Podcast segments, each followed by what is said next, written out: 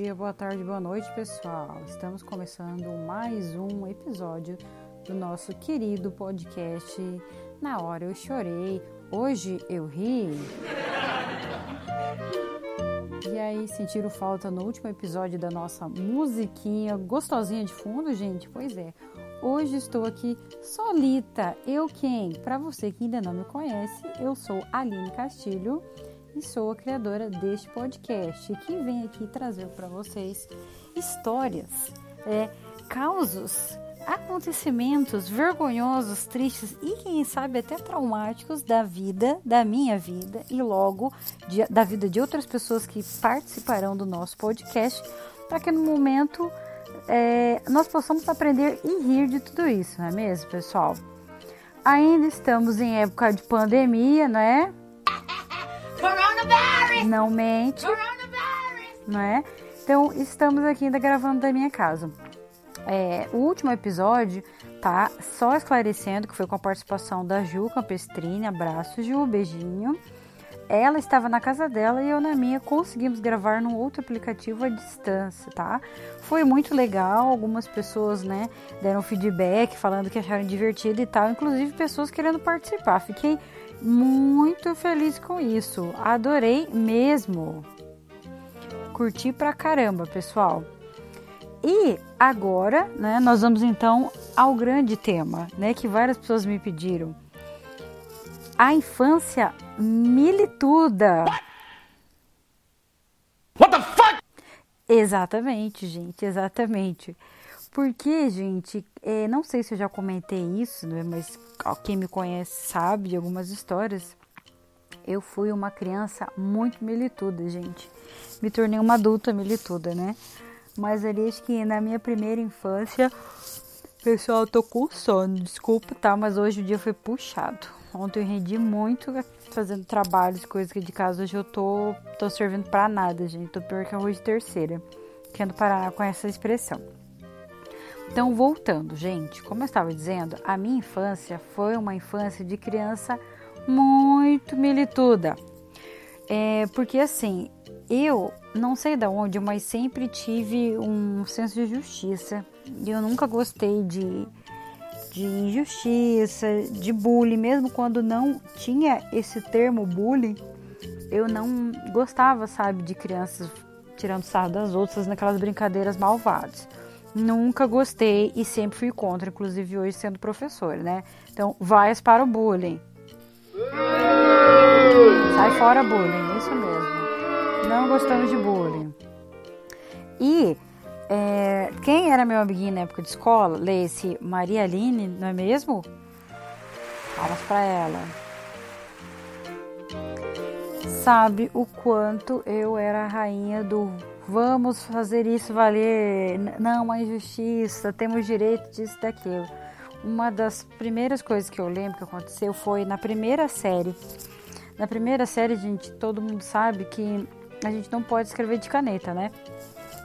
Mas, como eu já era alfabetizada, muito ansiosa, quase que eu obriguei minha mãe a me ensinar a ler e escrever em casa. Então eu já fui pro prezinho e primeira série sabendo ler. Coitado das profs, né, que tiveram que me aguentar. Uma menina com TDAH não descoberto, hiperativa, que queria escrever de caneta, mas por regra da escola não podia, porque as crianças, né, acabam errando demais enquanto escrevem.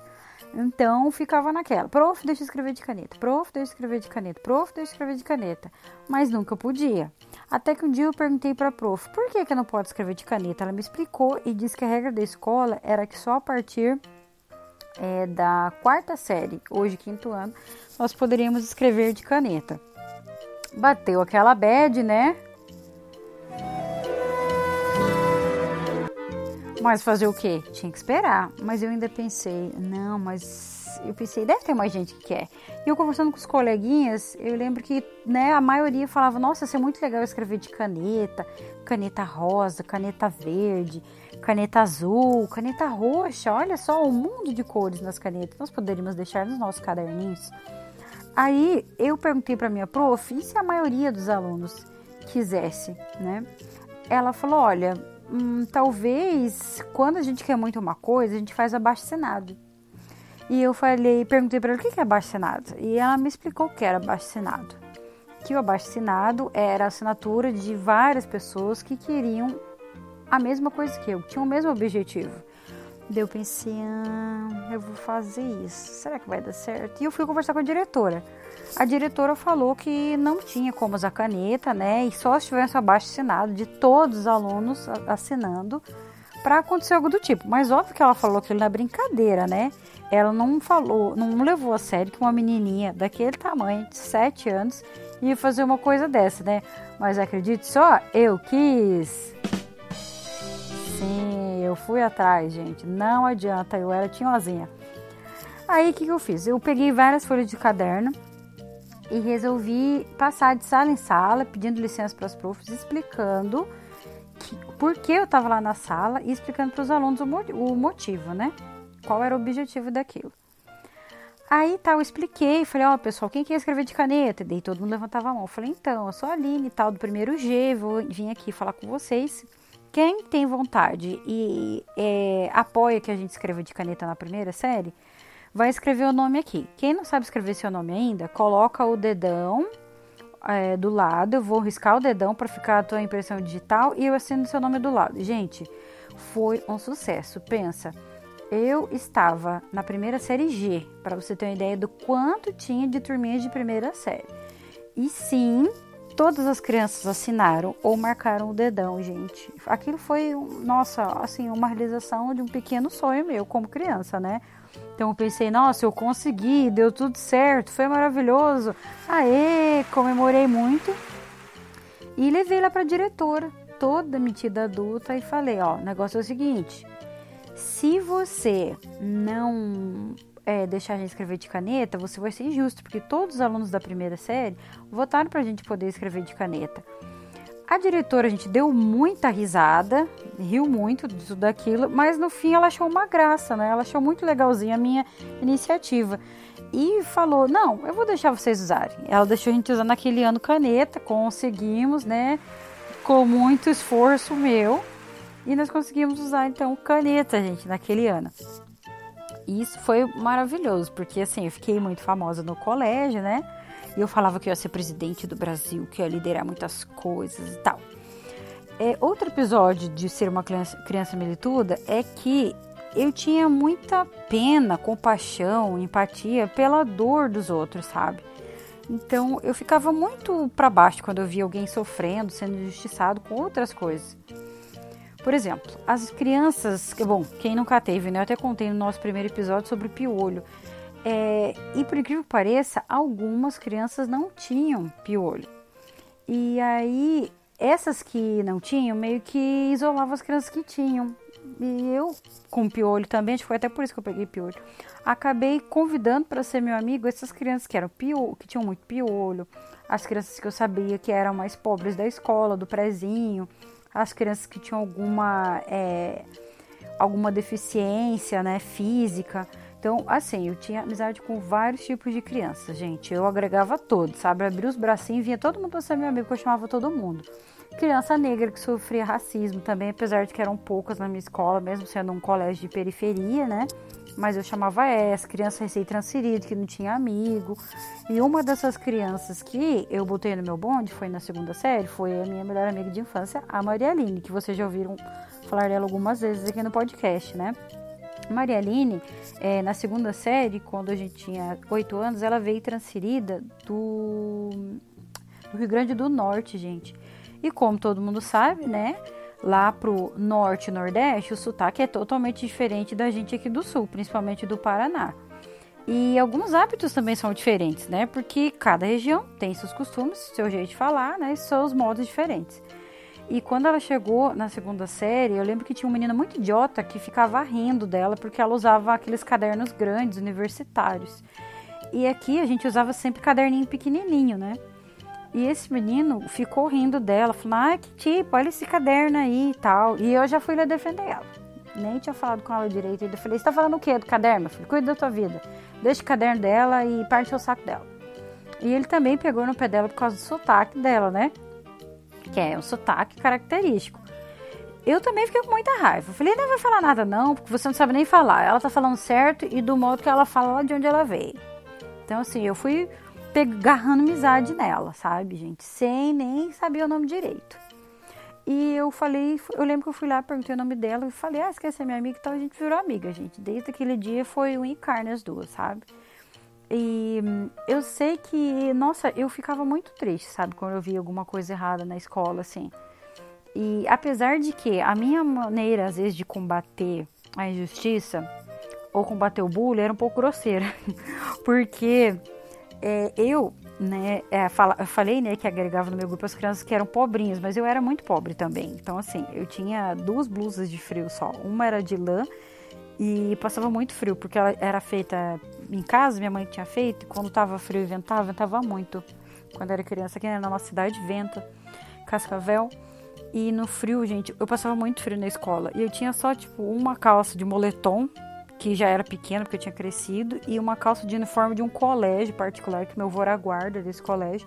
E a gente ganhava os uniformes antigos dos, dos alunos. Então eu usava isso na escola. E eu lembro assim que eu não tinha lancheira, eu não tinha dinheiro para levar danoninho, chocolate, sabe essas comidinhas dos anos 90 ali que todo mundo gostava, né? Yo-yo cream e tal. E vinha um menino, sabe?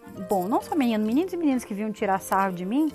Nossa, eu, eu, eu ficava muito triste. Eu lembro que um dia meu pai falou assim para mim, minha filha, é, já que você não tem dinheiro, nós não temos dinheiro, quando alguém vier te humilhar com alguma coisa, você tenta achar algo para rebater. Você vai criticar com uma outra coisa que a pessoa não tenha e que de preferência machuque muito essa pessoa, que nunca mais ela vai tentar te humilhar e te fazer de boba. Eu peguei isso pra vida, gente. Pra vida foi um conselho bom e ruim que o meu pai me deu. Então, eu lembro de um menino que a mãe dele, isso no prezinho, lembro de um menino que a mãe dele, ela, eu não lembro agora direito se ela era garota de programa ou se ela trabalhava num bordel, gente. Então era assim, eles falavam alguma coisa, ah, você tem, né? Porque na moda era falar de cabelo cacheado, cabelo ruim. Ah, você tem cabelo ruim. Eu falava, eu tenho cabelo ruim, mas pelo menos, né? A minha mãe fica em casa, não trabalha vendendo o corpo dela para os outros. Então era, uou, turn down for what? Eram umas coisas assim que eu falava para as crianças. Tinha um outro menininho também, que ele era muito metidinho. Ele tinha a lancheira, gente, da tartaruga ninja. Eu não lembro o nome dele, se era Vitor ou se o nome dele era Robson. Eu lembro que tinha um Robson e um Vitor no meu prezinho. E ele falou: Ah, você é piolento, você tem cabelo ruim e tal, tua mãe nunca veio na escola, não sei o quê, porque minha mãe tinha fobia social, então só meu pai na escola. Eu falei: Cala a boca, eu tenho piolho, eu tenho mãe, mas pelo menos a minha mãe tá viva. Você nem mãe tem, tua mãe morreu. Uou! Era muito malvada, gente, uma criança. Muito malvada mesmo, meu Deus do céu. E, gente, era tudo desse nível, sabe? Então, assim, aconteceu de errado por quê? Por que foi isso? Quando? Por quê? Sabe? Eu lembro que quando eu participei também no curso de oratória, isso era já na quarta série, então eu já tinha 10 anos. Muito perfeccionista, tipo Lisa, Lisa Simpson. Eu concorria demais com os alunos, o Diogo que estudava comigo, sempre concorria com a melhor nota, né? E quando eu participei da, da oratória, da, das, na verdade, eram as primeiras seleções para chegar concorrendo ao municipal. Eu, né, no colégio aqui, é, acabei empatando, foi um empate técnico, se não me lembro, com uma outra menina, que ela morava na, na área rural e estudava no colégio. E eu achava ela muito inexpressiva. Ela sabia o texto quase de cor, assim como eu, mas ela não fazia gestos. E eu já totalmente expressiva, com a cara e mão. E um dos jurados falou que não ia votar em mim porque eu fazia gesto demais. Gente, depois que acabou é, o concurso, eu fui tirar satisfação com ele. Falei, como assim? Faz gesto demais. Você já viu? Você já apresentou texto alguma vez na sua vida? Você sabe o que é decorar um texto de duas páginas, escrever um texto com um argumento desse, como eu fiz? Me achava, né? Imagina Lisa Simpson Duvido que você tenha capacidade de fazer um texto como esse, decorar o texto e interpretar o texto. Então você não pode. Não, eu me recuso a aceitar essa nota que você me deu. Ele tinha me dado tipo um 7,5, sabe? Fiquei muito bravo com ele. E como todo adulto, que não né, dá crédito nenhum para criança, ele achou engraçado e falou: ai, menininha, você ainda vai se estressar muito sendo desse jeito, querendo mudar a opinião dos outros. Eu falei: não é mudar a opinião, você tá errado, eu tô certo. E ainda aquela mania, né, de achar que só eu tô certo. E não deu outra, gente. É, eu não ganhei, fiquei como segundo lugar. A gente foi para semifinal representar o colégio, para as finais, né? E essa menina que ficou é, representando o colégio, ela chegou lá na hora, ela não ganhou o prêmio, porque o primeiro prêmio, gente, era acho que, sei lá, 200 reais, mais um patins. Meu sonho era ter um patins. Eu risei tanto para essa menina quebrar a perna, a gente quebrar o braço, lembrando e fixando o que eu acabei de dizer. Eu risei tanto para essa menina quebrar um braço, quebrar a perna, para eu poder substituir ela, né? Porque eu fui no dia para poder substituí-la. E, gente, essa filha da mãe nem gripe pegou. Ela foi lá e eu falei para ela, assim, antes dela subir no, no púlpito, né? Eu falei, você sabe que você vai perder, né? Dela, por quê? Eu falei, ué, porque você não. Simplesmente você não é eu, né, querido? Porque se fosse eu lendo, a gente ia ganhar, mas como é você, você vai perder. Insuportável essa menina. E claro, né? pra alegria da Lininha aqui, ela perdeu, né? Perdeu e quem comemorou? Eu. Eu fiquei muito feliz, gente. Assim, caguei que a escola não tinha ganho o prêmio, né? Mas eu pensei, não, se essa menina ganhar o patins, vai ser horrível, porque ela vai ter o patins. E eu não vou ter patins nenhum. Gente, olha a mentalidade dessa criança ruim. Que horror. É, eu, outra coisa, gente, que eu lembro também da minha infância é do quanto eu achava injusto, sabe? e é apanhar da minha mãe. Eu queria muito saber por que, que eu apanhava do meu pai e da minha mãe. Então eu tinha que ter uma, né, um embasamento ali, quase um embasamento científico. Ah, não sei o que e tal. Apanhar, mas por que, eu apanhei? A minha mãe, porque você é bocudo, você é mal educada, você fica teimando e não sei o que. Não tem que questionar, menino. Você é criança, criança tem que questionar. A pessoa, eu vou questionar sim. Eu vou perguntar sim, tá? Porque eu não sou obrigada, desde pequenininha já, muito suportável. Meu pai sempre achou uma graça, minha mãe sempre ficava com raiva, né? Mas foi uma infância muito alegre, muito feliz, apesar das dificuldades financeiras, né? Do, dos momentos assim que eu queria passear, queria fazer sapateado, minha mãe não tinha dinheiro, queria fazer balé, não sei da onde, né? Que, eu tenho a ver com balé, mas nunca tive dinheiro, mas fui uma criança muito feliz, pessoal. É isso, das histórias de militância que eu lembro, acho que essa foi a maior, né? E essa do abaixo assinado e para defender os amiguinhos. Bom, pessoal, vamos agora então para o nosso momento choro e riso da semana, não é? Vamos lá então. Pessoal, o nosso choro da semana tem a musiquinha, olha. Cadê a musiquinha do choro?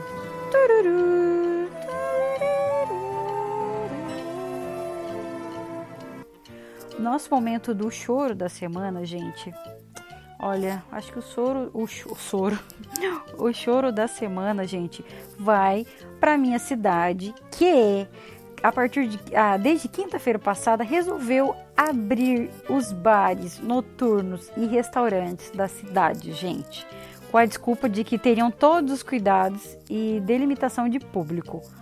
Mas, gente, vamos combinar, sério. Você vai nos barzinhos, nos barzinhos, tá, da cidade. Vai lá pegar seu gin, que é a bebidinha da moda, de máscara.